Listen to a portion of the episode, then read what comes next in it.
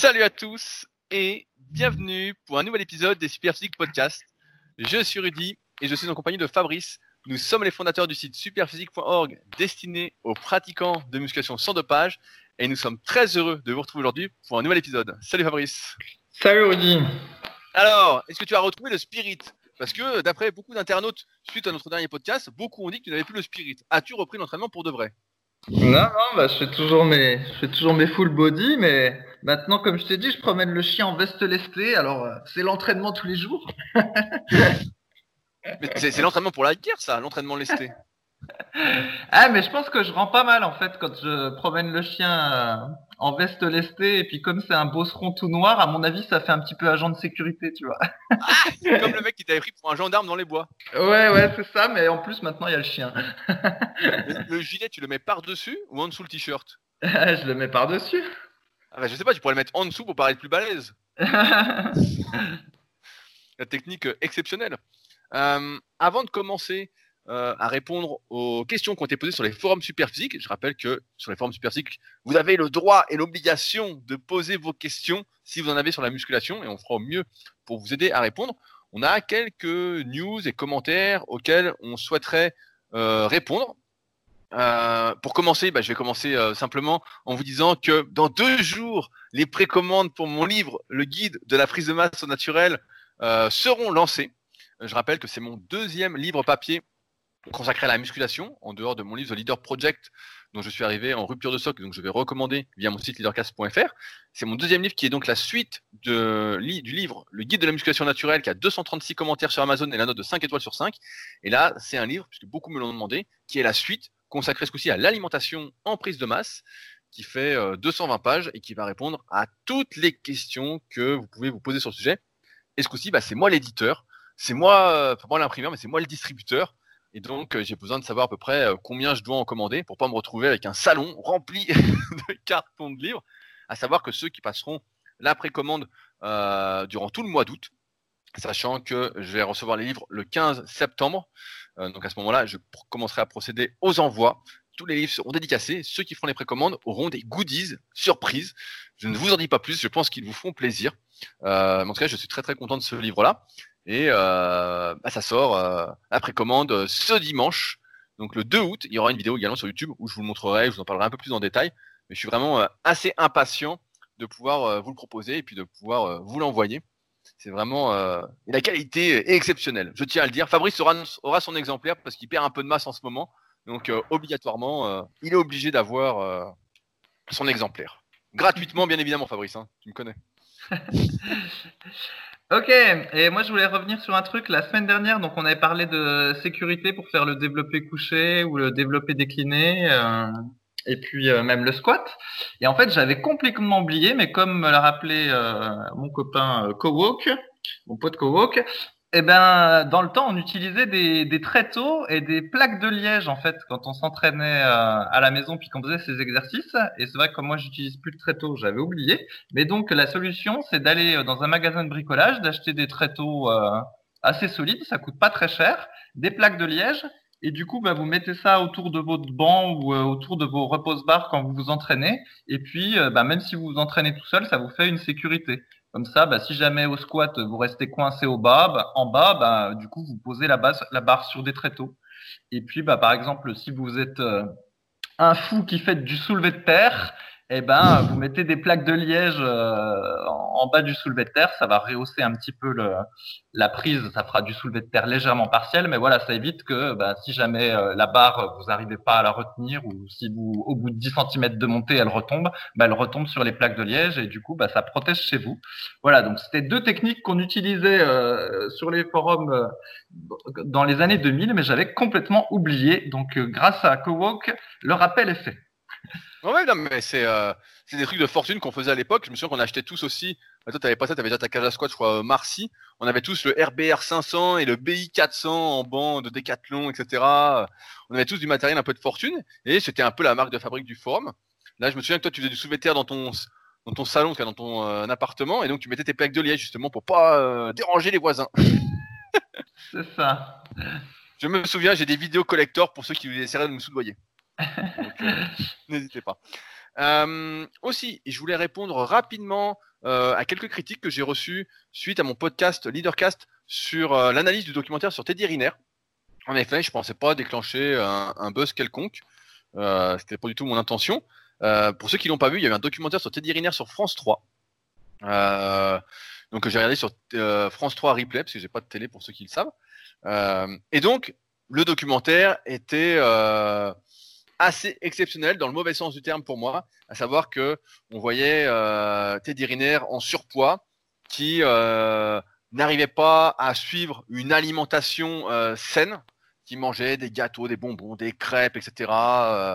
vraiment, qu'on voyait en méforme physique, vraiment, qui avait du mal à être en forme physique. On voit au début du documentaire à 166 kg, qui a du mal à faire du vélo, etc. Et donc pour moi, bah, c'est tout l'exemple euh, de ce qu'il faut pas faire quand on est un pratiquant naturel, quand on veut exceller, etc.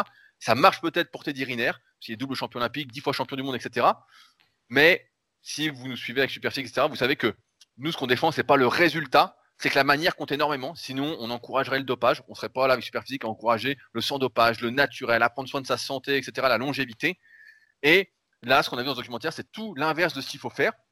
Et donc, j'ai fait un podcast sur le sujet. Euh, parce que ça me faisait plaisir de le faire aussi. Et euh, beaucoup de personnes n'ont pas compris en fait. Et euh, j'étais un peu outré de recevoir pas mal d'insultes, etc. sur ma page Facebook. Et je me suis dit, bah, c'est assez incroyable, etc. alors heureusement, il y a beaucoup de coachs, de préparateurs physiques, d'athlètes de haut niveau qui sont venus me dire, bah ouais, c'est dingue, nous aussi à haut niveau, on en voit des fois, ils n'ont pas d'hygiène de vie, ils mangent n'importe quoi, etc. Pourtant, s'il n'y a plus besoin d'avoir de débat sur l'alimentation pour la longévité, l'hygiène de vie, etc., il n'y a pas de débat là-dessus, euh, il n'y en a aucun. Les mouvements de muscu qu'il faisait, c'était une technique euh, dégueulasse. Franchement, euh, c'est des trucs pour sneaker. Hein, assez incroyable aussi de voir, ça à ce niveau-là. Quand on est double champion olympique, dix fois champion du monde. Surtout après, comme on dit, hein, ça fait 15 ans qu'il fait de la muscu au moins. Bon, c'est assez invraisemblable qu'on lui ait pas bien appris la technique d'exécution. Après, certains diront ça sert pas au judo. Ok, mais dans ce cas-là, pourquoi faire des trucs aussi risqués? Autre débat. Et donc, je voulais mettre les choses un petit peu au clair. Le truc, c'est pas de critiquer Teddy Riner, il fait ce qu'il veut, il a ses résultats, il est content, tout va bien pour lui, etc. C'est de dire que si vous, en tant que pratiquant naturel, vous désirez avoir des résultats, etc., bah c'est l'exemple à ne pas suivre. C'est le mauvais exemple. Ça contraste énormément avec des champions comme Jérémy Azou, qui était champion olympique d'aviron. Ça contraste énormément avec Kobe Bryant. Ça, ça contraste énormément avec Michael Jordan. Ça contraste avec Cristiano Ronaldo, avec tous les champions en fait qui sont connus, avec LeBron James, tous les champions qui sont connus pour vraiment travailler, euh, avec Derrick Rose, etc tous des champions qui se donnent vraiment les moyens de leur ambition. Et là, j'ai eu l'impression, avec ce documentaire, qu'on était vraiment nivelé vers, le bas. Et c'est pour ça que il a été euh, vraiment euh, encensé ce documentaire-là. C'est parce que il permet à beaucoup d'individus qui euh, n'ont pas spécialement d'objectifs, ne sont pas spécialement sportifs, de se dire ah Teddy Riner, il est humain. vous avez vu, il mange des gâteaux, il a du mal à tenir son régime comme nous, il est sympa, il a des difficultés, nanana. c'est pas un surhomme, etc. Et donc ça rassure mais moi, ça me rassure pas, en fait. Euh, moi, ça me fait mal au cœur qu'on voit des documentaires comme ça. C'est euh, tout ce que j'aime pas, en fait. Donc, euh, et c'est pour ça que j'ai fait un, documentaire, un podcast là-dessus. Et je suis assez outré, en fait. quand je vois quelqu'un qui est sportif de niveau, qui a des balistos, des Kinder et des Haribo dans son sac, et que c'est obligatoire pour lui de les bouffer, etc. Pour moi, c'est pas du sport, en fait. Et je pense que tout le monde en sens en même temps Teddy Riner, et je vais aller un peu plus loin. Vous m'excuserez, vous me connaissez. Que si le type n'était pas au top niveau du judo, tout le monde dirait mais qu'est-ce que fait le type? C'est euh, il va mourir quoi. Tout le monde se dirait putain le mec fait 2 euh, mètres, 150 kg, 160 kg, il mange des gâteaux, il mange n'importe quoi, il va, il va crever quoi. Donc euh, et c'est pas ce que je lui souhaite hein, bien évidemment, mais on se dirait putain fais attention, fais attention. Si on avait quelqu'un de sa famille comme ça, on se dirait fais attention. Et je trouve que on a peut-être perdu le, sens de ce qu'est le sport, de ce qu'est le sportif, parce que pour moi, alors après pareil dans le documentaire on nous montre bien ce qu'on veut nous montrer, mais pour moi c'est pas ça être un sportif. Quoi. Pour moi, c'est pas être en surpoids. Euh. Et j'ai regardé justement un petit peu combien il pesait justement autant un peu de sa gloire avant son arrêt, etc. Et a priori, bah, son poids de forme, c'est aux alentours de 130 kg. Voilà. Donc, euh, il revient avec 36 kg de plus, il redescend à 147,5. Ce qui est euh, assez invraisemblable. Et encore une fois, ça me laisse toi. Quoi. Je, je ne comprends pas, mais après, je comprends que c'est, vu les commentaires que j'ai eus, je vois que c'est un sujet sensible pour beaucoup, euh, qui idolâtrent en fait sans euh, réfléchir, quoi. Qui sont dans les émotions et pas la raison. Euh, c'est un sujet sensible pour eux, mais c'est aussi un sujet sensible pour toi parce qu'en fait, on sait que tu euh, attaches beaucoup d'importance à la volonté et au mérite. Et du coup, pour toi, un champion euh, doit avoir le mérite et la volonté du champion. Et donc, du coup, quand c'est pas le cas, euh, soit à cause des produits dopants ou soit parce que le type est super doué, c'est vrai que ça fait un peu une dichotomie en termes de, de valeur. Et toi, t'es pas content parce que t'aimes pas qu'il y en ait qui fassent pas preuve de volonté, qui se retrouvent champions. Ou en tout cas, qui ne pas preuve de volonté. Sans doute que Teddy Riner, auparavant, voilà, a dû mettre les, a dû se donner les moyens de ses ambitions, etc. Le mec, je me souviens, avant, il était quand même assez sec, hein, il était euh, vraiment, il était, bien, quoi, le gars. Je me souviens quand il gagnait ses trucs quand j'étais plus jeune. Mais c'est juste que là, voilà, c'est pas, euh, et c'est sûr, moi, je suis pour le mérite. Et c'est ce que j'essaie de promouvoir justement avec le club super physique, les compétitions qu'on fait, etc. Club superphysique.org. C'est que c'est pas le résultat qui compte, en fait. Ce qui compte, c'est de se, mettre, se donner les moyens de ses ambitions, d'essayer de progresser, de faire au mieux, de faire des compromis par rapport à soi, etc. Mais voilà, de ne pas se mentir, de pas. Euh, voilà, et le résultat après, peu importe en fait. Et, euh, parce que le résultat, comme on le voit, bah là, c'est plus une histoire, pour moi, de ce qu'on voit en tout cas, hein, de génétique, d'être doué, de talent. Et euh, il y a moins cette rigueur, comme peut avoir Michael Phelps, etc. en natation, par exemple, si vous lisez Les d'or d'excellence de Bob Bowman, il y a moins ce truc-là. Et donc, je suis assez déçu. Et euh, je l'ai dit, et a priori ça plaît pas parce qu'il faut pas toucher à Teddy Riner. Euh, il faut pas toucher à Teddy Riner. Et je trouve ça assez incroyable. Mais euh, tant pis, hein, pour ceux qui sont pas contents, euh, ça me fait ni chaud ni froid. Hein. ça me fait, euh, ça me fait plutôt plaisir euh, de susciter des réactions et justement d'être clivant. moi, j'aime pas ceux qui réfléchissent pas, donc s'ils peuvent partir, s'ils peuvent ne plus me suivre, c'est avec plaisir. Hein. je m'emporterai que mieux. Ok.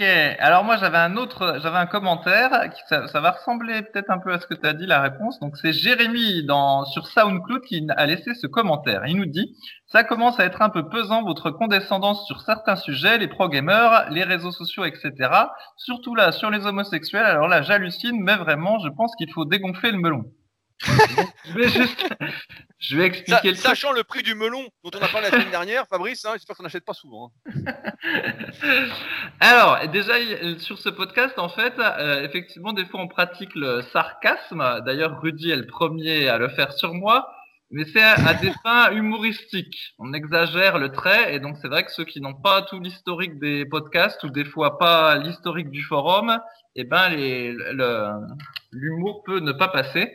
Effectivement, sur les homosexuels, c'était un, vieux délire qu'on avait dans les années 2000 sur le forum. C'est vrai que là, ça passe plus du tout. Et euh, moi-même, euh, je trouve ça moins drôle qu'avant, on va dire. Mais bon, voilà, des fois, c'est le vieux réflexe euh, de faire ce qui faisait rire sur le forum dans les années 2000 qui ressort en podcast. Et ça, j'avoue, c'est un petit peu con. Alors après, sur l'histoire des pro-gamers, des réseaux sociaux, etc. en fait, je, moi, mon point de vue, c'est que j'ai pas envie d'être dans un monde des bisounours où tout se vaut, tu vois. Et donc, je considère qu'effectivement, lire un livre, c'est mieux que regarder la télévision. Euh, faire du sport, c'est mieux que jouer aux, jeux vidéo. Et euh, lire, euh, par exemple, Le Monde, c'est mieux que apprendre l'actualité dans les réseaux sociaux. Alors ça ne veut pas dire que je suis méprisant ou condescendant euh, vis-à-vis de ceux qui euh, regardent la télé ou font des réseaux sociaux ou je sais pas quoi.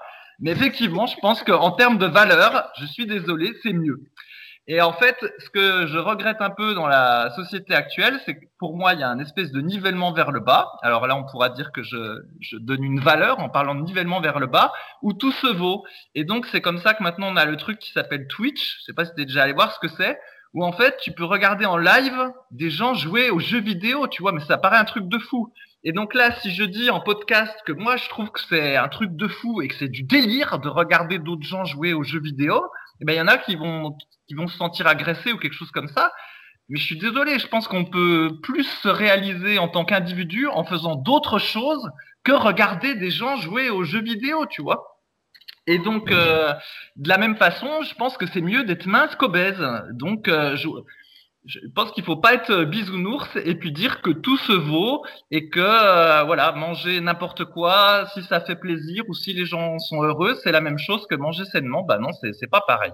Donc donc voilà, en fait, c'est pas faut pas voir ça comme de la condescendance, mais faut voir que moi les choses ne se valent pas et donc c'est pour ça que parfois, eh ben, je tire sur euh, effectivement ceux qui passent beaucoup de temps à jouer aux jeux vidéo et que dans leurs jeux vidéo, ben, ils sont, comme je dis toujours, barbares niveau 92, mais dans la vraie vie, ils sont 32 biceps. Donc moi, je préfère avoir plus de biceps et puis euh, ne pas être Conan dans les dans les jeux vidéo. Voilà.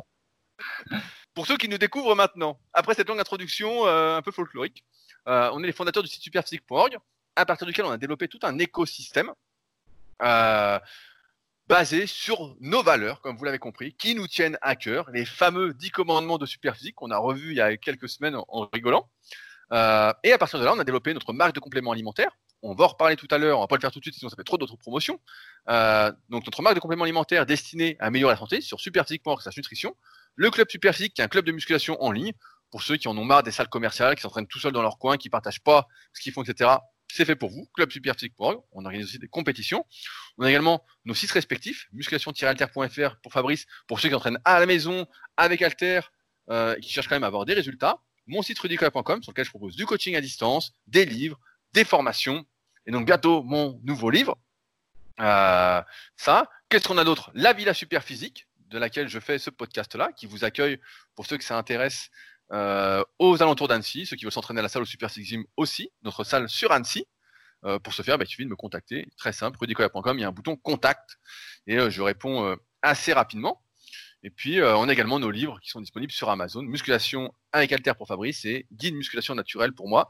je crois que je l'ai déjà dit. Voilà. Et donc, dans ces podcasts, on répond aux questions qui sont posées sur les forums Superphysique, qui sont les plus vieux forums du web. Et j'ai envie de dire, les derniers forums actifs de musculation. Et cette semaine, on a été gâté parce que on a l'impression que c'est pas les vacances. D'habitude, euh, entre le 15 juillet et le 15 août, c'est un peu plus calme. Mais là, on a eu énormément, énormément de questions.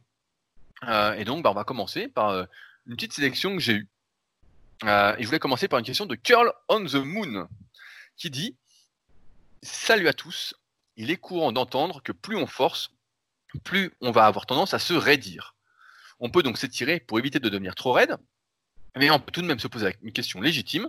Doit-on rechercher la progression sur ces étirements au fur et à mesure que l'on devient fort? Si oui, comment établir une progression régulière à l'image des cycles de progression sur ces séances d'étirement?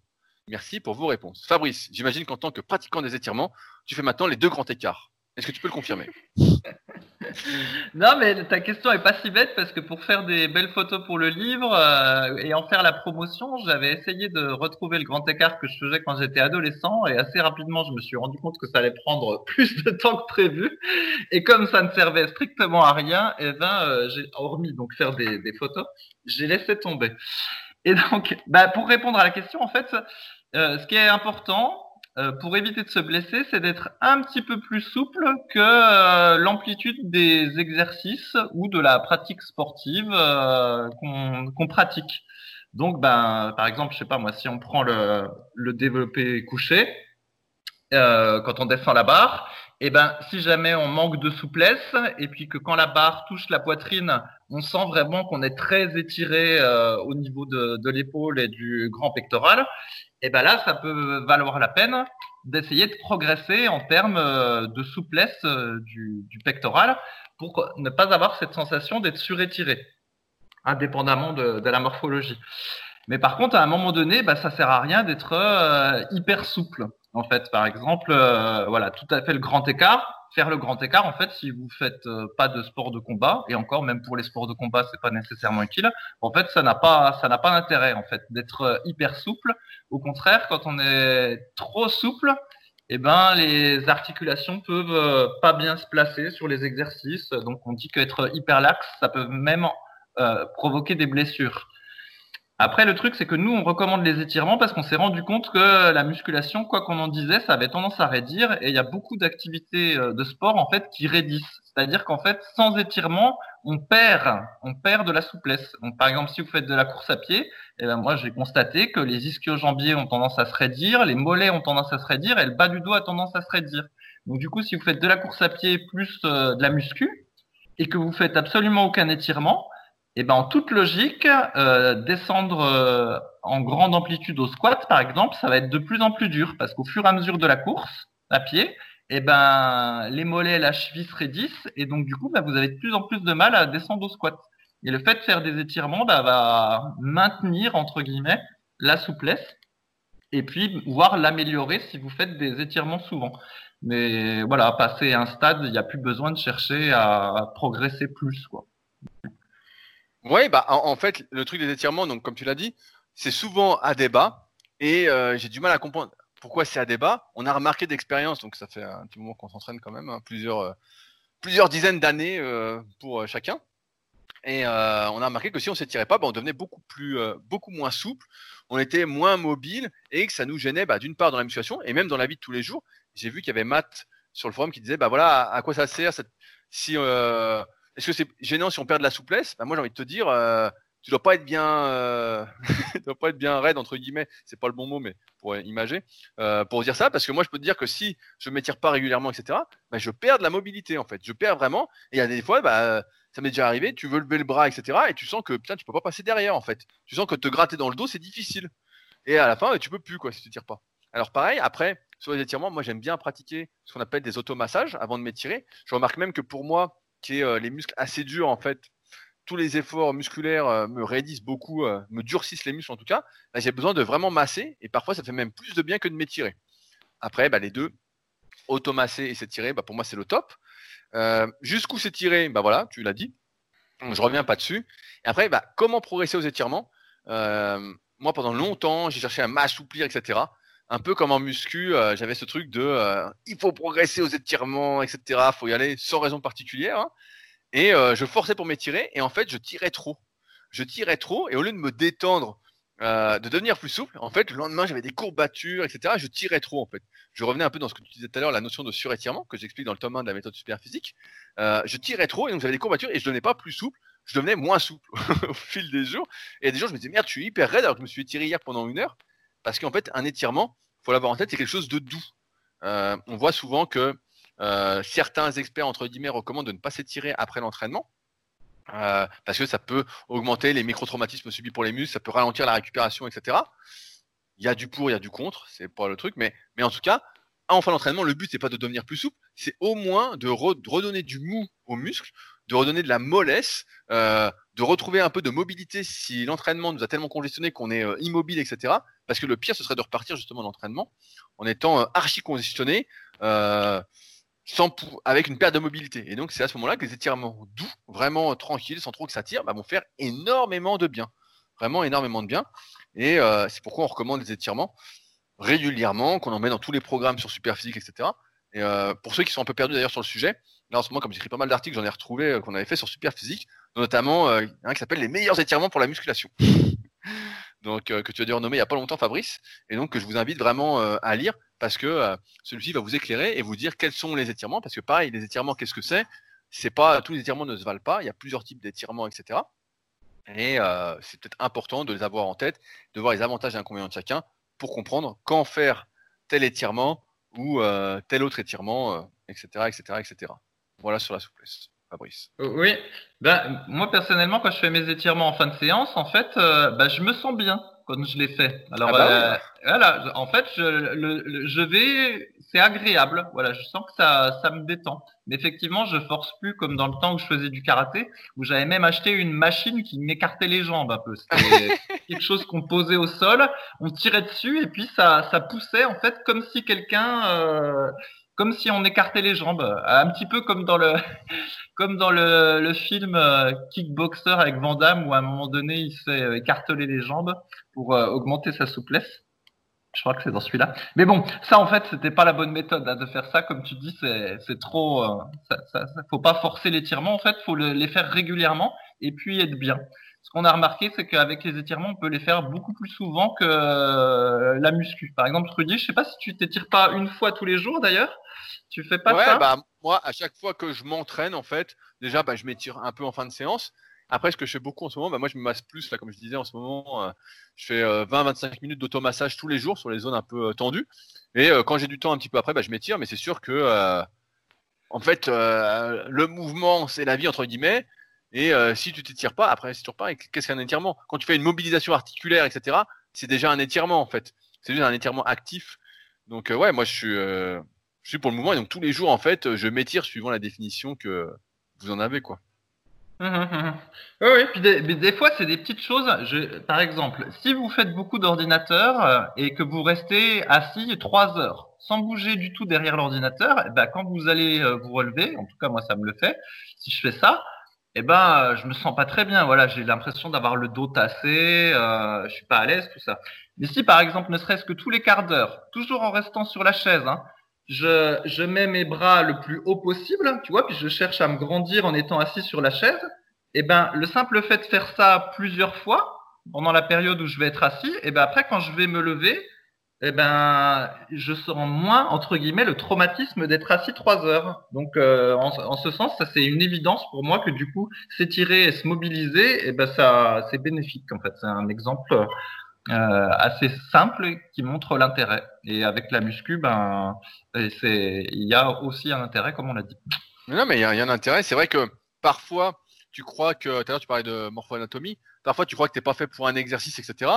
Et euh, dans beaucoup de cas, mais je le vois dans les coachings premium pour ceux qui euh, viennent à Annecy pour le réaliser, je vois souvent qu'en fait, c'est pas un problème de morpho-anatomie, c'est un problème de mobilité, de souplesse en fait. Et dès qu'on assouplit, dès qu'on donne du mou aux muscles et à l'ensemble d'une chaîne musculaire, bah hop, le mouvement se fait euh, assez facilement.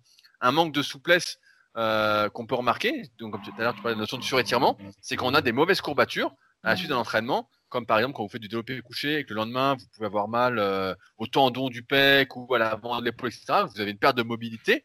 Bah, ça, en fait, c'est un mauvais signe. C'est signe que soit vous avez utilisé trop d'amplitude par rapport à votre morphoanatomie, ou et aussi que euh, vous n'avez pas la mobilité, la souplesse nécessaire pour réaliser l'exercice avec cette amplitude-là. Donc la première chose à faire, plutôt que de supprimer l'exercice, c'est d'améliorer sa souplesse. Et ce qu'il y a de bien avec la souplesse, c'est que ça vient normalement assez rapidement. Si vous en faites un petit peu tous les jours, vous allez vite réussir à détendre vos muscles si ceux-ci sont pas durs, sinon il faudra automasser comme j'ai dit tout à l'heure. Et vous allez euh, normalement rapidement euh, devenir plus souple et voir si c'est un problème de morpho-anatomie, si vous n'avez pas fait votre analyse, euh, ou si c'était seulement un problème de souplesse. Voilà. Un signe comme quoi on n'est pas assez souple. Les mauvaises courbatures. voilà, mais, mais c'est très marrant parce que dans les années 2000, sur nos forums, eh ben, jamais on abordait ce, ce sujet-là des étirements. Euh, ça faisait pas guerrier d'aborder ça, puis on n'y pensait même pas. Et ben avec le temps, euh, voilà, c'est devenu quelque chose de, de prépondérant dans nos entraînements, les mobilisations articulaires, bien s'échauffer et les étirements. Mais eh oui, euh, tu as vieilli, Fabrice, tu as vieilli. Alors, j'ai une autre question. C'est une question de Gaëris, avec qui j'ai fait un podcast il y a très très très longtemps quand Fabrice était en vacances sur la meilleure façon de débuter, qui nous fait un petit retour d'expérience. Mesdames et messieurs, Voici mon petit retour d'expérience sur le lien entre cardio et perte de muscle. Adorant marcher, je me suis mis récemment à sortir tous les jours dehors. Certes, mon rythme n'est pas celui d'un féru de marche nordique. Mais à mon avis, il doit marcher moins vite que toi, Fabrice, tu l'as complexé. Mais toujours est-il que je marchais beaucoup. Pour vous donner un repère, c'était entre 2h30 et 3h par jour. Eh bien, laissez-moi vous l'annoncer, malgré deux entraînements intenses par semaine, j'ai bel et bien perdu des cuisses. Ces dernières sont bien plus sèches, malgré un régime de maintenance et 0 kg de perdu mais j'ai réellement perdu du muscle, notamment sur le vaste interne. Bien sûr, je suis conscient qu'avec 2h30 par jour, c'était prévisible, mais tout de même, quand je vois des articles dire qu'il n'y a aucun lien entre le cardio et la perte de muscle, il y a de quoi rire. Avez-vous des avis et d'autres retours à partager sur le sujet? Fabrice, toi qui fais ton 1h30, 2h de marche avec ton gilet lesté, est-ce que tu remarques que tu perds des bras à vue d'œil? Alors déjà, Gaëris, attention, ton ton est un peu condescendant euh, dans ton message. Oui, mais euh... Gaëris, a toujours été comme ça et on l'accepte comme ça. Soit on accepte les gens comme ils... J'en parle cette semaine. Je, je, dis, euh, je fais. Euh, ah, j'ai remis je, je, Désolé. C'est ce que je veux dire. Et euh, ce que je veux dire, c'est que cette semaine, je parlais avec une de mes élèves et je lui disais, en fait, dans la vie, tu acceptes les gens comme ils sont. Et Gaëris, on sait comment il est, il est comme ça, et puis c'est comme ça, quoi. Il est un peu condescendant, mais euh, c'est sa manière d'être, et puis on l'accepte. Si on l'accepte pas, bah, on, on lit pas ses messages, et puis voilà, mais sinon, nous on l'accepte comme ça en tout cas. Voilà, ouais. a le droit d'être condescendant chez nous. On te remettra à ta place si, si, si y a besoin. Moi, j'ai pas la même philosophie. Je pense que chacun peut s'améliorer. Et donc, euh, si vraiment son condescendant, si vraiment il était hyper condescendant à la limite chiant, eh ben, on lui ferait la remarque et puis il le serait bien, euh, il le serait moins. Et c'est pour ça que, contrairement à toi, je trouvais pas le message de Jérémy euh, sur SoundCloud si inintéressant, si il permettait de nous améliorer. Bref, alors, du coup, oui, sur la marche. En fait, déjà, il y a plusieurs choses. Le cardio, est-ce que ça peut faire perdre du muscle ou euh, euh, faire perdre des performances au niveau de la muscu, on a dit que oui, en fait, effectivement, quand tu fais beaucoup de cardio, eh ben, il y a un impact sur la musculation, particulièrement ce qu'on a constaté, les mouvements de développer. Euh, et puis, euh, effectivement, il peut y avoir les cuisses aussi. Si tu fais beaucoup de marches ou beaucoup de courses à pied, bah, tu vas avoir du mal à être fort euh, au niveau des cuisses au moment de ta séance. Donc ça, on l'avait déjà dit clairement en termes de podcast.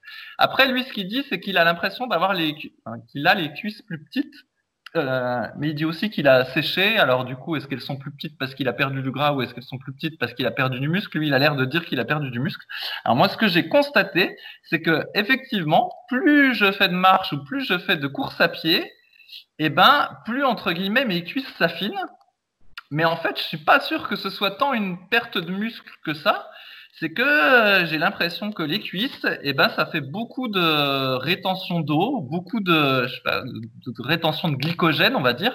Et j'avais déjà remarqué, par exemple, que les entraînements où je fais beaucoup de sauts sur place, quelque chose que j'avais déjà décrit dans d'autres podcasts, hein, si jamais le magic squat.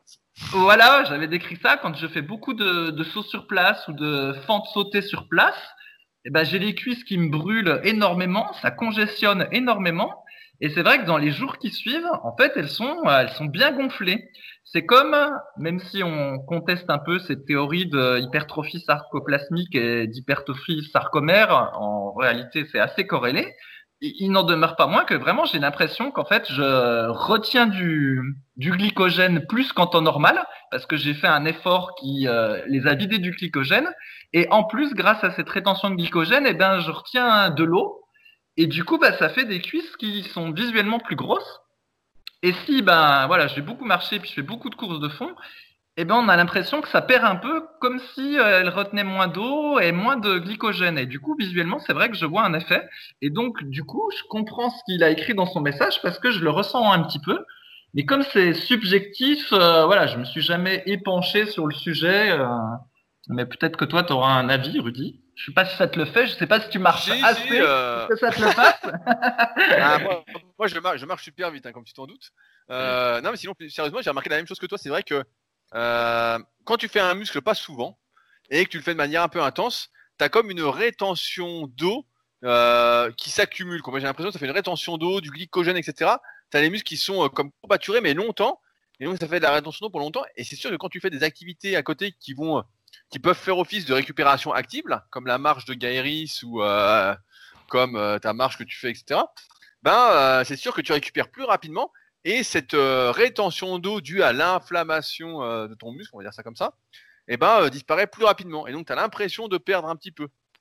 Donc, c'est plus ça. Après, sur ce qu'il a dit, ben, c'est sûr que quand tu fais 3 heures de marche par jour, juste avant le podcast, j'ai eu Eman, Eman, si tu m'écoutes, en consultation via mon site et euh, qui me disait voilà, je vais faire des randos, etc. Est-ce que c'est bon euh, pour la muscu? Et euh, là, il allait faire quatre randos de 5 heures par jour pendant 4 jours de suite. Je dis ouais, je dis là, bon, ça va être la merde. Mais c'est sûr que quand tu marches autant, et c'est pour ça que souvent, je, crois que je l'ai déjà dit dans les podcasts, si je marche une heure, nickel, rien, je suis bien. Si je marche deux heures, ah là, je sens que c'est trop quoi. Là, je sens que ça me vide de l'énergie et je sens que le lendemain, je suis moins bien. C'est pour ça que même dans les activités cardio, quand je fais du kayak par exemple, j'essaie entre guillemets que la séance soit pas super super longue, sinon bah ça me ça me crève complet quoi. Donc ça me crève complet pour euh, la muscu et donc euh, ça aide pas euh, à la prise de muscle derrière. Après, il y avait aussi cette histoire d'interférence musculaire. Je pense qu'on s'en est jamais, je pense qu'on a déjà parlé aussi, dont Aurélien Broussal parle dans son livre maintenant qui s'appelle L'art du 8. À l'époque, c'était cross training, je crois, et qui expliquait justement que les activités d'endurance, donc de longue durée aérobie, bah, n'étaient pas compatible d'un point de vue des voies de signalisation avec l'hypertrophie musculaire. Et c'est ce qu'on remarque chez la plupart des individus, c'est que euh, si tu fais, du, un entraînement marathon et que tu fais de la muscu en même temps, bah, tu as moins de résultats en muscu et pour certains, tu n'as même aucun résultat en termes de prise de muscle et même les progrès sont difficiles à faire sous les barres. Donc euh, c'est pour ça qu'effectivement, il y a un juste équilibre et c'est pour cela aussi qu'on conseille en moyenne, si on parle de vraies séances cardio ou même de la marche, voilà, de marcher par exemple une heure par jour, pas forcément de marcher marcher deux heures par jour. C'est pour ça que Fabrice d'ailleurs a réduit son entraînement en musculation aussi, parce que ça le crève. En fait, il le sent instinctivement, il réduit son truc. Et sinon, en vraie séance cardio, bah, de faire une à deux séances par semaine de vrai cardio. Par exemple, si vous courez, si vous faites du vélo, etc. Mais de pas faire trois ou quatre séances de cardio intensif, parce que là, forcément, pour la prise de muscle, ben il y a trop d'interférences et même si on parle de cardio, hit, etc., pas forcément d'aérobie, on sent que là on perd du jus et donc c'est moins bon pour les prises pour la prise de muscle. Mais c'est vrai qu'on peut pas tout faire et qu'il faut faire des choix. À un moment, il faut faire des choix. Et c'est pour ça que son témoignage était intéressant. Après, comme il dit, il a perdu 0 kg, etc. Moi, je pense plus que c'est la rétention d'eau, en fait, qu'il a perdu, comme tu l'as dit. Mais en fait, qu'il a fait comme de la récup active. C'est juste ça. Mais je pense pas qu'il ait perdu du muscle. C'est juste que ses progrès à la salle doivent être un peu plus difficiles s'il marche 3 heures par jour. C'est sûr que c'est pas l'idéal. Après, c'est un des trucs moi que j'aime pas trop avec la muscu au fil des années. Quand j'étais plus jeune, ça me gênait moins. C'est de devoir tout mettre en place pour progresser en muscu, c'est-à-dire essayer de pas trop se crever en dehors de l'entraînement. C'est Jean Texier qui disait ça, il disait euh, le bon culturiste, c'est celui euh, qui a une femme qui lui fait à manger, qui lui fait les courses, etc. Et lui, quand il rentre, il fait juste la sieste. Et euh, ça me faisait marrer à l'époque. Et en fait, avec le recul, bah, il avait raison. En fait, si tu veux vraiment progresser à fond en muscu, etc., faut éviter de te fatiguer pour rien. Et lui disait même, je crois, dans le tome 3 du guide pratique du bodybuilding, que si tu voulais prendre de la masse musculaire, il fallait te comporter comme un gros. Donc marcher doucement, etc. Vraiment économiser ton énergie pour la séance. Et euh, avec le temps, bah, moi, c'est quelque chose qui me dérange, mais que j'ai déjà fait par le passé, où en me disant, bah non, mais va pas trop marcher, euh, reste là, etc. Et c'est sûr que tu arrives à la salle, tu as un jus de fou, mais en dehors de la salle, vu que tu fais pas de cardio, etc., bah, tu as une condition physique de chèvre. Vraiment, euh, tu es tout le temps fatigué, etc. En plus, tu manges beaucoup, donc ça te fatigue aussi. Donc c'est pour ça que, avec le recul, aujourd'hui, on conseille de faire au moins une à deux séances de vrai cardio. Et si vous allez marcher, bah voilà, de marcher un petit peu tous les jours, entre 30 minutes et une heure au moins, pour qu'il y ait au moins une petite activité cardiovasculaire, parce que euh, une bonne condition physique, ça aide aussi à mieux progresser en musculation si ça n'impacte pas par la fatigue que ça induit. Donc il faut trouver le juste équilibre. Et c'est d'expérience celui que je viens de vous donner. Voilà. Voilà, et, de la même façon que la diététique elle est importante en musculation, bah, quand on rajoute des activités euh, cardio, et eh ben faut les prendre en compte au niveau diététique et donc il faut rajouter un surplus calorique. Donc euh, moi mon surplus calorique préféré c'est l'avoine et le pain, mais euh, à vous trouver. Bah, je, suis déçu. Pourquoi tu prends pas des balistos, des Kinder et des Haribo? Je suis ah, Fabrice, oh, t'es pas sportif? Ah, tu, tu, me, tu me fais du sarcasme et tu es condescendant, Rudy. Attention à toi. je pense qu'il faut que tu dégonfles ton melon. Exactement. Et bah, justement, j'ai trouvé des melons bio, en parlant de ça, moins chers. Moi, c'est pas moi qui les ai achetés, bien évidemment. Mais euh, 1 euro de moins, Fabrice. Et ils sont tout aussi bons. 2,80 euros finalement le melon. Et j'en mange donc tous les soirs, si vous voulez savoir. Eh est-ce qu'ils viennent Ça se trouve, tes melons bio, ils viennent d'Espagne, alors qu'avant, c'était le conventionnel français que tu payais plus cher. Je, je sais pas, c'est pas moi qui choisis. Et d'ailleurs, je crois que tu voulais revenir sur cette question d'huile d'olive. Pour ceux qui sont pas au courant, la semaine dernière, Fabrice a investigué, a mené une enquête exceptionnelle euh, dans les supermarchés proches de chez lui. Euh, et il a découvert que l'huile d'olive française bio coûtait 15 euros le litre, ou les 75 euh, centilitres, et que l'huile d'olive d'Espagne bio coûtait, je sais plus, non, non, non bio, je sais plus ce que tu voulais, avais dit. L'huile de Tunisie bio coûtait 8 balles. Et donc il disait, qui achète finalement l'huile bio d'olive là à 15 balles le litre? Et on a eu des réponses. On a eu des réponses.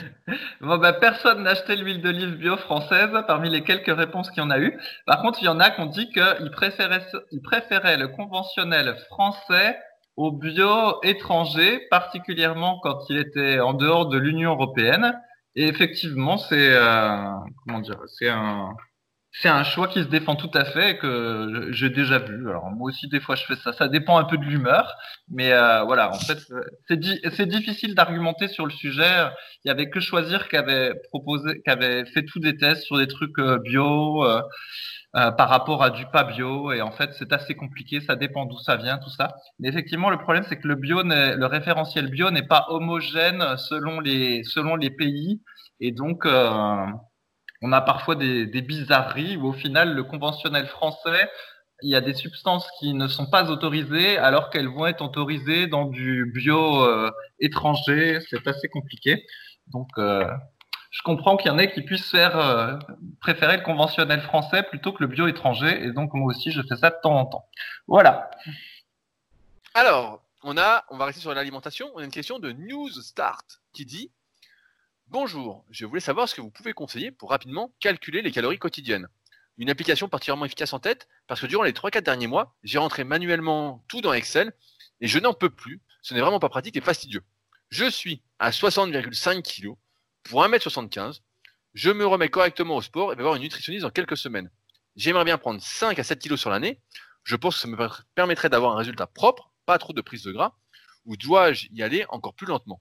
Je vais me prendre le programme débutant que je vais adapter à ma morphologie, comme alter plutôt que barre au développé couché, à cause de ma cage plate et de mes bras assez longs, idem pour les biceps, etc. Euh, je vous remercie. Fabrice, comment calculer ses calories facilement? Est-ce que déjà, New Start, à taille moins 15, doit calculer ses calories ou il peut faire plus simplement pour prendre du poids et minimiser sa euh, prise de gras oui, bah, je pense qu'au début, il faut calculer ses calories, ne serait-ce que pour euh, voir ce que ça donne dans une assiette, euh, euh, de prendre 100 grammes de riz, quelle proportion ça a dans l'assiette, combien ça fait de calories. Ça permet de, de, se fixer les idées et évite des fois de se dire qu'on mange beaucoup alors qu'au final, on mangeait que 2000 calories. Et à l'inverse, de se dire qu'on mange peu, puis au final, comme on mangeait beaucoup de chocolat, eh ben, on atteint les 3000 calories alors qu'on pensait être à 2000. Donc je pense qu'au début, il faut compter un petit peu. Et puis après, avec le temps, on arrive à, à jauger à l'œil et au feeling. Après, pour les compter, eh ben, il y a 20 ans, effectivement, on se galérait. Et c'est pour ça que j'avais créé une petite application sur PC pour pouvoir les compter. Et dans mon souvenir, euh, Rudy utilisait même cette application Tout à fait. Euh, il dans ses coachings. I. Je m'en servais pour faire euh, les diètes de mes élèves au tout début. Parce qu'au début, bah, je me servais énormément euh, du comptage des calories pour faire les diètes. Voilà. Et euh, en fait, ben, maintenant qu'il y a des smartphones, alors moi je n'en ai pas, mais tout le monde en a, et ben il y a apparemment une avalanche d'applications pour compter ses calories. Donc je crois qu'il y a un truc, ça s'appelle euh, MyFitness quelque chose. Et donc euh, voilà, et donc maintenant c'est très facile apparemment. Donc voilà, tu as plein de programmes pour compter tes calories sur ton smartphone. Et si tu n'en as pas, et ben dans ce cas-là, il, faut regarder des programmes, des sites internet en ligne, ça te permet de le faire. Ouais, bah, après, bah, moi, comme il fait 1m75, 60 kg, je sais pas quel âge il a, comme il est un peu léger, en fait, euh, moi, je me souviens à mes débuts, je comptais pas spécialement mes calories, je mangeais presque le plus possible en essayant de manger sainement, ça marchait plutôt bien. Alors là, si je m'imagine qu'il a 16-18 ans pour être si léger, il y a peut-être plus, hein, mais euh, il aura peut-être pas trop besoin de se prendre la tête. Après, comme tu l'as dit, il y a MyFitnessPal, tu as d'autres applications qui sont concurrentes, qui font la même chose, ou s'il n'y a pas tes aliments, tu peux les rentrer, etc. Euh, aussi, sur le rythme, de euh, la prise de poids, ah, je pense que euh, à 1m75, 60 kg, il peut prendre, s'il prend 400 grammes par mois, ça fait 5, 5 kg. Si on prend 500, ça fait 6. Donc on est dans cette moyenne de 5 à 7 kg sur l'année, qui me paraît être une bonne moyenne. Euh, après, sur le pas de trop de prise de gras, vu que tu fais taille moins 15, normalement le gras, même un peu de gras te fera pas de mal.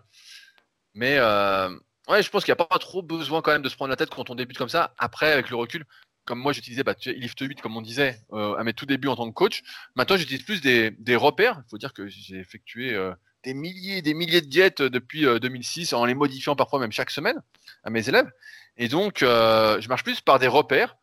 Donc c'est comme ça qu'on a fait les diètes par exemple sur Superphysique. Au lieu de dire les calories ou la répartition des macronutriments qui sont les protéines, les glucides et les lipides, bah, on dit par exemple le midi 150 grammes de viande ou de poisson, 100 euh, grammes de féculents posés avant cuisson, 200 grammes de légumes au choix, une cuillère à soupe d'huile d'olive, et on arrive en fait à euh, des repères assiflables qu'on va pouvoir ensuite euh, moduler à la hausse ou à la baisse en fonction des résultats. Donc là, comme il veut grossir, s'il grossit pas, faut augmenter. On a parlé récemment justement de la résistance à la prise de masse, qui sera abordée en détail dans ce futur chef-d'œuvre que sera le guide de la prise de masse naturelle. mais en fait, voilà, d'avoir des repères qui vont permettre ensuite de se baser là-dessus. Et euh, tout ça pour dire qu'on n'est pas en fait à 100 euh, calories près, à peu près. Si on prend euh, du riz à la place des pâtes, même si c'est pas tout à fait le même nombre de calories, c'est pas très grave. Le truc en fait, c'est que là, je pense qu'il s'est un peu trop embêté à vouloir que ce soit vraiment nickel, etc. Et le corps humain, c'est pas une machine aussi réglée que ça. C'est pas comme un robot qui, s'il a pas sa dose d'huile, il rouille. Là, c'est pas, c'est plus simple en fait. Donc, souvent à mes élèves, ce que je leur dis, c'est que riz, pâtes, euh, semoule, blé, etc. C'est pareil, entre guillemets, même s'il y a des glycémiques qui varient, hein, on va pas rentrer dans les détails. Euh, je dis voilà, si tu prends 100 grammes de féculents, bah, c'est 100 grammes de féculents pesés avant cuisson, ça se vaut. On n'est pas à 55 100 calories près. Comme ça, ça permet d'être plus relax et d'avoir une alimentation qui est quand même plus euh, facile à mettre en place. Pareil, si tu vas au restaurant ou quoi, bah, tu vas vite voir, comme a dit Fabrice, si tu as commencé à compter un peu de calories, tu verras si tu as assez mangé au au restaurant ou si tu dois compléter avec du pain. la technique secrète. Si vous avez par exemple, là j'étais au resto euh, cette semaine et euh, ce qu'on m'a servi, bah, il n'y avait pas beaucoup, c'était très bon, mais il n'y avait pas assez. Et donc j'ai complété avec du pain pour avoir ma dose de glucides, ma dose de féculents. Donc, comme ça, tu vas pouvoir voir comment tu fais. Mais après, dernier point, si tu débutes complètement la muscu, je pense qu'il n'y a pas énormément besoin d'adapter ton programme à ta morpho-anatomie. Comme je t'explique encore une fois dans le tome 1 et le tome 2 de la méthode superphysique, l'analyse morpho-anatomique, c'est vraiment réservé à ceux qui ont déjà quelques mois de pratique derrière eux, etc. Bien sûr, il faut adapter si on a un valgus, etc. Mais là, si tu débutes complètement, il faut faire du développé couché de base, il euh, faut toucher les pecs, il faut tendre les bras, etc. Il faut d'abord apprendre les fondamentaux avant de vouloir passer sur des exercices peut-être un peu plus compliqués comme avec Alter. Il faut bien avoir en tête que les exercices avec Alter, ça demande une plus grande, euh, une plus grande maîtrise du mouvement. Et c'est euh, pour ça que souvent quand quelqu'un débute, ben, je ne mets jamais d'exercice avec Alter comme ça de développer parce que c'est un peu casse-gueule. J'ai déjà fait le test en faisant faire du développé avec Alter euh, pour les épaules à un débutant. Et au début, bah, il, pousse un peu dans tous les sens. Quoi. donc c'est pour ça que les barres, en général, pour débuter, ça reste quand même préférable. et tu auras le temps de voir venir, de toute façon, pour adapter à ta morpho-anatomie je crois que dans mon bouquin musculation naturelle, je montre justement, c'est Eman qui m'en parlait tout à l'heure, je montre l'évolution logique d'un programme et euh, pendant quelques mois, bah voilà, c'est surtout les basiques, euh, en évitant bien évidemment les exercices qui peuvent être euh, dangereux avec le recul, comme le squat nuque, le soulevé de terre, etc. Ou alors, faut les faire très légers justement dans le petit apprentissage technique et pas partir à la course à la charge. Mais ouais, je pense que c'est une question d'être trop strict. Il faut pas être trop strict ça n'a pas d'intérêt particulier, c'est justement de se prendre un peu trop la tête et de ne plus savoir où donner de la tête. Voilà, Fabrice. Voilà. Euh, est-ce que tu voulais faire un petit point sur nos fameuses oméga 3, Fabrice? Dont nous avons eu des informations cette semaine et où nous pouvons dire que c'est la top qualité mondiale. ouais, ben en fait, J'étais un peu contrarié parce que euh, je, on travaille un petit peu sur le référencement du site euh, Superphysique, Superphysique et effectivement, je comprenais pas que euh, nos concurrents achètent autant de mots-clés Google. En fait, sur Google, ils ont un truc qui s'appelle Google Ads et en fait, on peut acheter des mots-clés. Et par exemple, après, quand quelqu'un va taper Oméga 3 sur Google, bah, les premiers résultats, c'est les résultats dits sponsorisés, les annonces publicitaires et les autres résultats, c'est les résultats dits naturels où les gens n'ont pas payé. Et de plus en plus, Google, eh ben, la, la, place des résultats euh, payants est de plus en plus importante sur la page. Et il faut savoir que c'est assez cher en fait. Euh, ça peut monter à, je sais pas moi, 1,50€ le clic. Et donc du coup, je sais que celui qui a acheté euh, tel ou tel mot-clé, ben, il accepte en fait de payer 1,50€ chaque fois qu'il y a un clic. Et bref, et je me disais, mais comment ça se fait que nos, nos concurrents achète autant de mots-clés, parce que nous, on fait pas de publicité comme ça, parce que euh, voilà, on n'a pas envie de payer.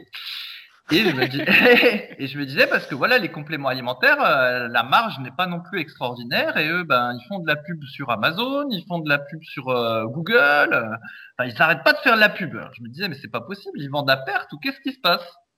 Et du coup, eh ben, je me suis dit, tiens, je vais aller euh, comparer un peu les prix.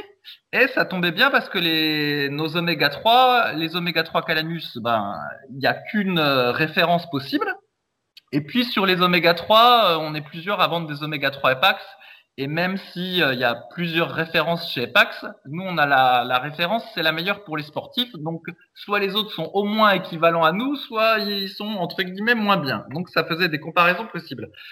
Et donc sur nos oméga 3 Calanus, eh ben, je me suis rendu compte qu'en fait les concurrents, eh ben, ils vendaient 60 euh, à 70% plus cher que nous. Donc euh, voilà. Et puis sur les oméga 3 normaux, ben, j'ai aussi constaté que euh, à nouveau, ben, on était les moins chers du, du marché parmi les, nos concurrents directs. Et donc du coup, j'ai compris que c'est parce qu'ils avaient une marge euh, plus élevé que la nôtre qui pouvait se permettre de payer autant de publicité. Et en fait, ce qui m'a fait un peu enrager, c'est qu'en regardant les commentaires Amazon que eux avaient sur leurs produits, eh ben, ils avaient des commentaires qui étaient euh, meilleurs que les nôtres. Alors peut-être qu'ils ont aussi acheté des commentaires, ça c'est encore une autre chose. Et donc du coup, j'ai eu l'impression que parce qu'ils vendaient plus cher, eh ben le Roméga 3 était perçu comme plus qualitatif que les nôtres, ou je sais pas, ou tout le marketing qu'ils font euh, finalement euh, faisait qu'ils avaient une qualité perçue qui était meilleure que les nôtres, j'en sais rien. Mais toujours est-il qu'au final, bah, nous, en vendant euh, des oméga 3 moins chers que les autres, eh ben, on n'a pas nécessairement plus de ventes et pas nécessairement plus de bons commentaires. Donc c'était un petit peu rageant. Ça, c'est sur la partie euh, financière. Et puis sinon, sur la partie euh, indice Totox, Donc, on a eu des, des, de nouvelles informations, on va dire, sur le sujet, là, sur l'indice Totox. Donc, l'indice Totox, c'est un indice qui mesure en gros le taux d'oxydation euh, des oméga 3, qui est quelque chose d'important parce que s'ils sont extrêmement oxydés, eh ben, au final, on se fait plus de mal que de bien quand on en prend.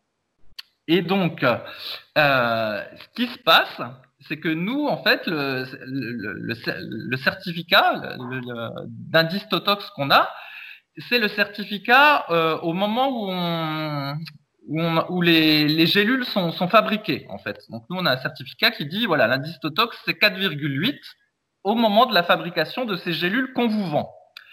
Et en fait, apparemment, il y en a qui ont un certificat qui est au moment où l'huile de poisson est mise dans les, dans les fûts en attendant d'être mis dans les gélules. Alors, je sais pas si tu suis toujours, Rudy. Oui, oui, mais donc, du... moi, j'ai compris l'histoire. Hein. Voilà. Ok, et donc du coup, il y a des gens qui vont dire, il y a des, des concurrents qui vont dire, moi mon indice Totox euh, c'est 3, et ils vous, ils vous montrent un certificat où c'est écrit 3. Sauf qu'en fait, c'est 3 au moment de la mise dans le fût, en fait. Et après, il peut s'écouler plusieurs mois euh, avant que du fût, ça passe euh, en gélule ou euh, dans d'autres formats d'ailleurs. Et à ce moment-là, en fait, l'indice Totox, il est plus de 3, en fait, il a monté, parce que plus on avance dans le temps, même si c'est dans un fût, euh, comment dire, hermétique, à l'abri de la lumière, etc., il y a quand même une oxydation qui se fait. Et donc, du coup, vous pouvez avoir un Totox de 20 au moment de la, de la mise euh, en condition avant d'être euh, vendu à vous en tant que fournisseur et après encore à être vendu au client final. Mais sauf que le certificat que vous, vous allez montrer à vos clients pour euh, vous valoriser, eh ben, c'est celui d'avant de la mise au fût. Et donc du coup, bah, ça m'a un peu troublé parce qu'on ne parle pas de la même chose. Nous, l'indice Totox qu'on donne, c'est au moment de la mise en gélule, c'est pas au moment de la mise en fût. Donc du coup, notre indice Totox entre guillemets peut être plus élevé euh, que ce qu'annoncent d'autres trucs, d'autres gens. Sauf que notre, le nôtre, c'est le plus vrai entre guillemets.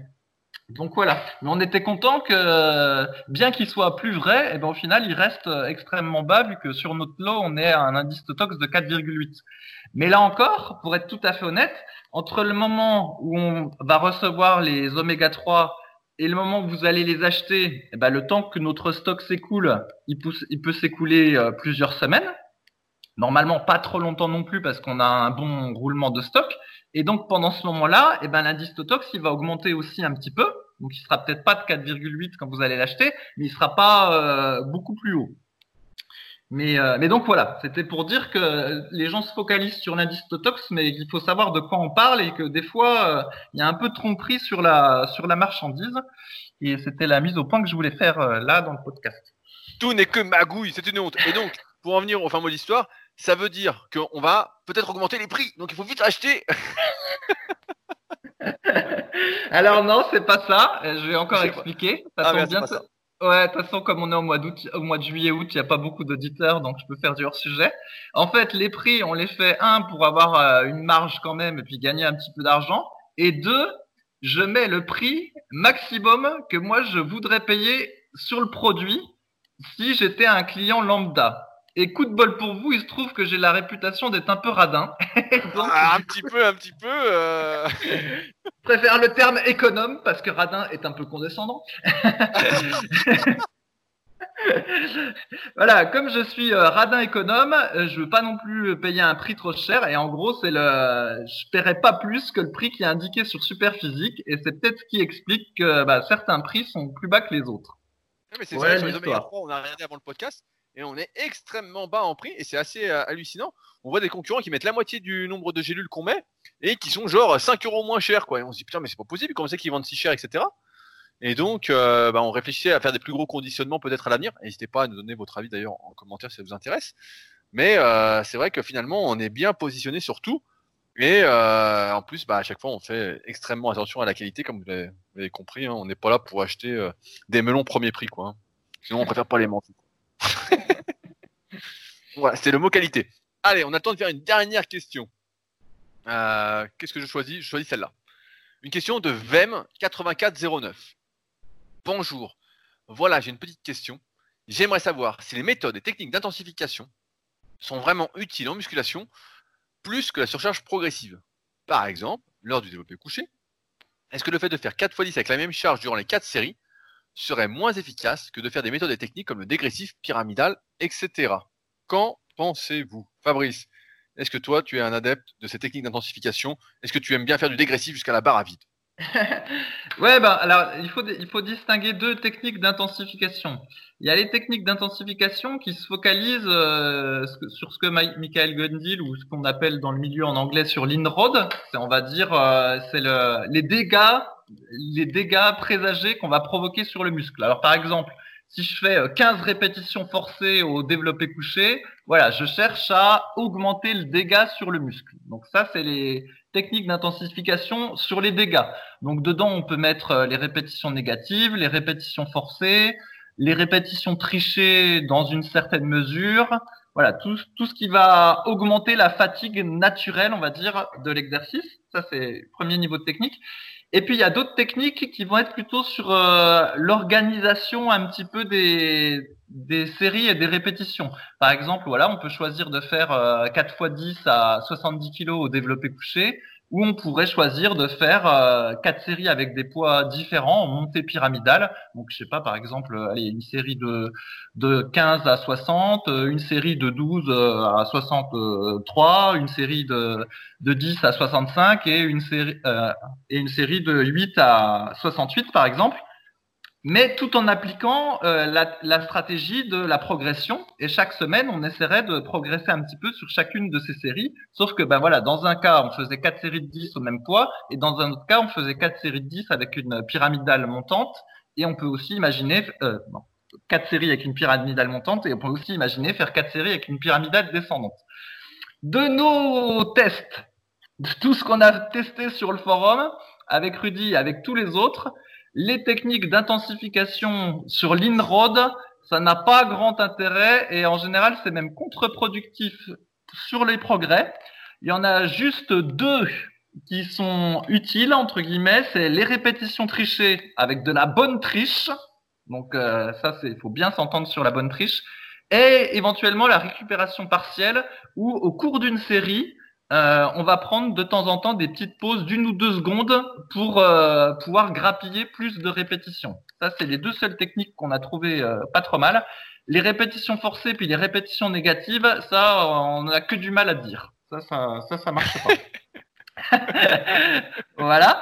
Après, sur le, la deuxième partie, donc les techniques, est-ce qu'il faut faire toujours la même charge, pyramidal montant, pyramidal descendant? Eh ben, moi, j'avoue que je n'ai pas de réponse claire sur le sujet. Je pense que ça dépend des gens, ça dépend des exercices, ça dépend même du, feeling. Hein. Peut-être qu'il y a une période, on va préférer faire euh, quatre séries au même poids. Il y a une autre période, on va préférer faire du, du pyramidal.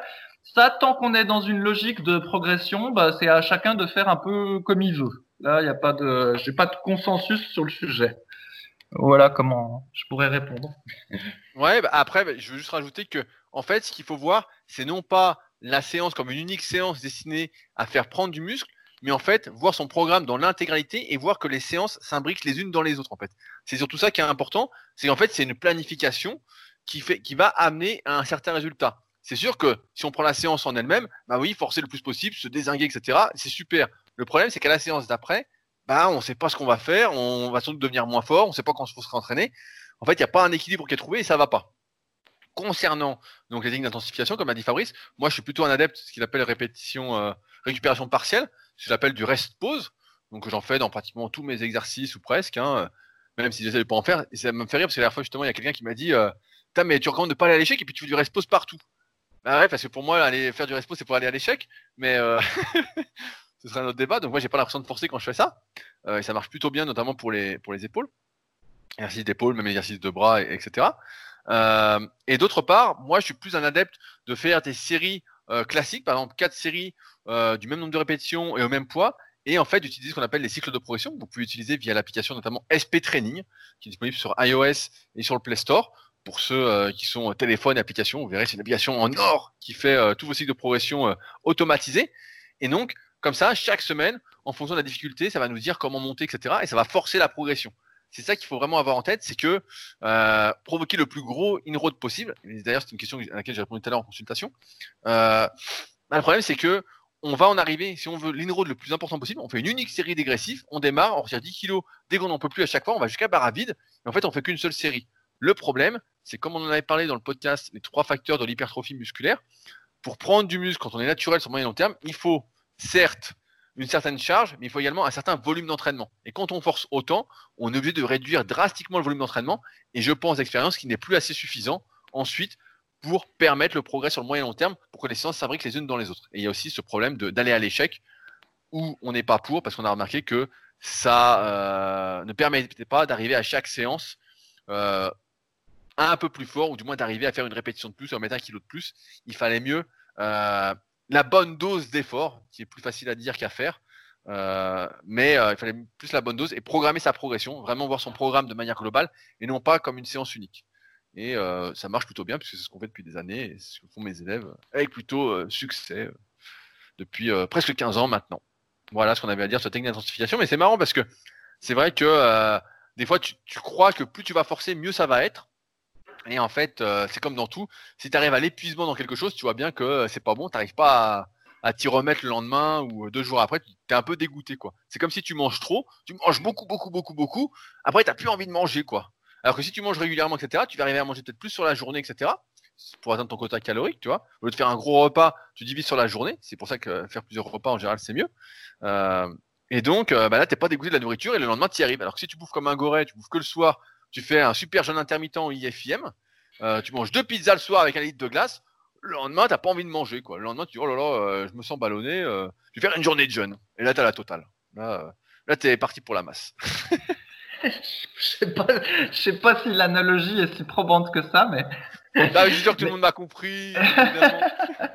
non, mais c'est vrai que c'est, c'est, moi les techniques les techniques d'intensification ou les principes Vedder d'intensification, peu importe comment on appelle ça, j'en ai testé plein, j'ai fait ça plein de fois parce que en fait, j'avais en tête le fameux graphe que vous connaissez peut-être là sur la théorie de l'entraînement où on voit une espèce de courbe et où euh, ça dit quand on s'entraîne, on voit la courbe qui descend euh, en dessous de zéro. Et après, après l'entraînement, il y a la récupération, on voit la courbe qui remonte. Et ensuite il y a la surcompensation où la courbe va être plus haut que le point de départ. Et c'est comme ça qu'on nous explique le principe d'entraînement. C'est euh, quand on s'entraîne, on diminue, après on récupère et ensuite on remonte. Et on nous vendait le truc comme quoi plus euh, la courbe descendait bas, plus euh, le dégât était important, l'entraînement intense, enfin voilà, plus ensuite la surcompensation allait être élevée. C'était comme ça que c'était vendu. Et donc, du coup, bah, c'est pour ça qu'on s'était dit, ah bah, il faut se tuer, entre guillemets, à l'entraînement. Comme ça, on aura une surcompensation plus grande, on aura plus de gains. Et en répétant ça semaine après semaine, on va progresser beaucoup plus vite que celui qui fait des cycles de progression ou qui essaye de mettre, euh, de gagner une rep par-ci ou quelque chose par-là. L'idée, c'était voilà, de se tuer à la séance et on aurait les, des gains plus rapides. Mais en fait, dans la pratique, euh, on a constaté que ça marchait pas du tout comme ça et que euh, c'était comme dit Rudy, il fallait plutôt voir les entraînements comme une succession de séances. Et le fait est que le, finalement, c'est facile à tester. C'est vrai que je sais pas pourquoi j'ai mis tant de temps que ça à comprendre, parce qu'en fait, quand on fait une séance où on se tue, la séance d'après, eh ben, on s'aperçoit que finalement, on n'est pas vraiment plus, on n'est pas plus fort en fait. Hein. On n'a pas gagné euh, trois reps d'un coup, on n'a pas gagné 5 kilos de plus, on n'est pas mieux qu'en temps normal, voire même moins bien. Et en fait, en, en, deux séances, on pouvait se rendre compte que c'était merdique ces techniques-là. Mais moi, j'en ai fait pendant des années. et voilà. Ouais, on a tous testé des trucs comme ça. Moi aussi, j'y croyais au début. Hein. Plus je forçais, plus ça allait être, etc. Puis à un moment, tu te rends compte que sans arrêt, tu fais les mêmes barres, ça monte pas, etc. Puis qu'au final, tu es toujours le même. Tu dis merde, j'ai forcé comme un fou et je suis pas récompensé. Tu dis il y a un truc qui va pas. Et c'est là que tu comprends que voilà, en fait, il faut vraiment voir sur le moyen long terme et pas comme une unique séance parce qu'en fait, tu récupères pas de tout. T'en as qui vont dire ah ouais ouais, moi je récupère de tout, etc. Mais souvent, voilà, c'est des jeunes qui sont à fond là-dedans, etc. Euh, avec les années, tu te rends compte que ça marche pas. Quoi. Il faut vraiment ce juste équilibre pour. Euh, et en plus, c'est pareil. Si tu forces à fond, imaginons sur chaque série, tu es obligé de prendre beaucoup de récupération entre chaque série. Donc ton entraînement à la fin dure des plombs. Déjà que ça dure euh, assez longtemps nos entraînements. Donc à la fin, tu passes 4-5 heures à la salle par jour et en fait, c'est pas conciliable avec la vie actuelle. voilà. Voilà ce que j'avais à dire. Bon, et ben sur ce, on va conclure pour aujourd'hui. Euh, on espère que ça vous a plu et que vous avez adoré euh, nos coups de gueule. Je tiens à dire que je suis dans un four, je suis en train de transpirer à grosses gouttes parce que j'ai pas pu mettre le ventilateur durant le podcast. Donc, euh, vous remarquerez cet effort incommensurable que j'ai pu faire. Quel héros Quel héros, voilà, je suis un héros. Et sinon, plus sérieusement, si vous avez des questions, n'hésitez pas à utiliser les forums Superphysique. Ils sont faits pour ça. Il y a une bonne ambiance, il y a de la bienveillance. On essaye d'aider au mieux qu'on peut. Et on y répond dans la bonne humeur quand on nous fait pas chier avec des commentaires à la con euh, durant le podcast. Si vous souhaitez aller plus loin avec nos conseils, n'hésitez pas à consulter nos sites musculation-alter.fr pour Fabrice et euh, rudicoya.com pour ma part. Aussi, avant que j'oublie, la boutique Superphysique ferme pour 15 jours. Donc, vous pourrez malheureusement pas commander nos Super Oméga 3, mais vous pouvez compter sur nous pour réouvrir dans deux semaines. Loïc sera euh, comme on dit. Euh, et puis, je pense que j'oublie rien. Donc, sur ce, eh ben, on se retrouve la semaine prochaine pour un nouvel épisode. Et j'espère qu'il fera un peu moins chaud et que je serai pas obligé euh, de faire le podcast torse nu. à la semaine prochaine. À la semaine prochaine. Salut à tous. Salut.